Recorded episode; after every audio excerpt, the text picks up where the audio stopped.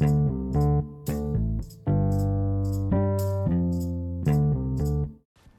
Olá pessoal, tudo bem com vocês? Aqui Flávio Costa e nesse podcast quero exemplificar um conceito muito difundido ali no Kanban, mas que utilizamos muito também para quem trabalha com Scrum, que é o conhecido lead time ou lead time e o cycle time, que é a mesma coisa, só que cada organização, né, cada instituição vê isso de forma diferente, apesar de ser a mesma coisa. Mas vamos explicar o que é. Você vai ver que tem é muito bem muito simples, tá? E não tem pegadinhas no entendimento. Lead time nada mais é o tempo gasto no início de uma atividade ao final dessa atividade. Então eu vou dar uma ideia, tá? No Kanban, é, é, ou no quadro Kanban, tá? Porque Kanban não é só um quadro, é, ele é uma filosofia, né? Uma filosofia japonesa criada lá no sistema Toyota de produção. Mas como que você entende qual é o lead time? Então vamos, vamos exemplificar uma coisa que todo mundo faz hoje, principalmente nesse momento de pandemia, e vamos falar quais são os lead times que, nós, que, que existem, tá bom? Então vamos lá. Primeiro você está com fome e chega num determinado momento você quer fazer um pedido de uma comida qualquer. Tá legal? Então você pega o telefone e liga num restaurante ou liga numa central que vai fazer a, a, é, a escolha, né? Ou no próprio celular você tem os aplicativos que fazem um pedido.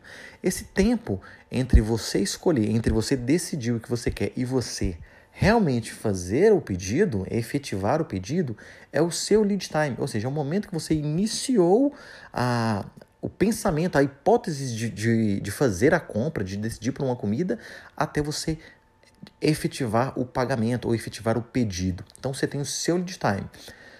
Depois disso, esse, no momento que você fez o pedido, isso cai lá na, por exemplo, no, no restaurante. Tá? O restaurante vai para a cozinha. Então a cozinha inicia ali a atividade dele de cozimento, de preparação do seu prato, né? dos seus pratos, é, separação de bebidas. Isso aí ele tem um lead time dele. Então no momento que ele recebeu o pedido e no momento que ele finaliza e está disponível para entregar, ele encerra ali o lead time dele. Então vamos pensar que no meu momento, no meu primeiro momento ali, eu gastei 10, 15 minutos para fazer o pedido. Então meu lead time é de 15 minutos.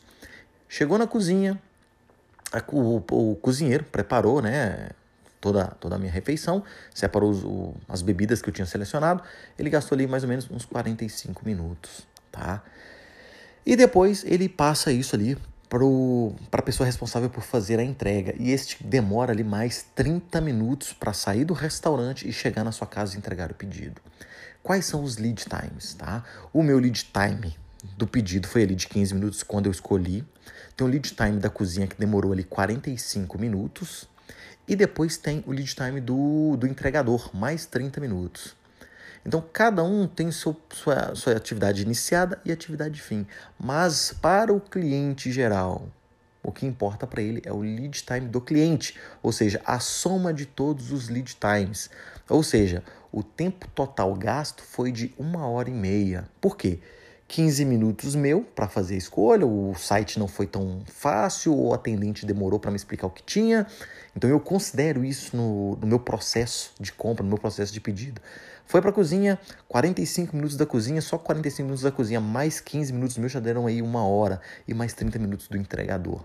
Então imagine só, então, uma hora e meia é o lead time, ou o valor percebido pelo seu cliente num processo de demora, ou seja, entrega de uma atividade, é, entrega de, de um pedido de comida, né? Faz todo sentido isso. É, agora, pensa isso, traz isso para o lado, para dentro da, da corporação, para dentro da organização. Quando você, quando é submetido uma, uma, uma atividade para você, é, e essa atividade que, você, que está na sua mão depende de outros, esse tempo está correndo para quem te passou a demanda. Então você tem que ter este, este mindset e esse entendimento que num fluxo operacional de valor você tem que considerar o tempo das atividades quando não depende só de você tá? Então, mas a pessoa ela vai ter a percepção de todo o tempo. Então, se você se, se alguém te passou uma atividade, você começou a fazer essa atividade, fez 30% dela e precisa acionar um terceiro, aquele terceiro, a atividade dele, o tempo que ele vai gastar, o lead time dele vai ser somado ao seu e na percepção de quem fez a solicitação. Tá legal? É um assunto bem simplificado, conhecido, difundido bem, como eu disse no, no Kanban.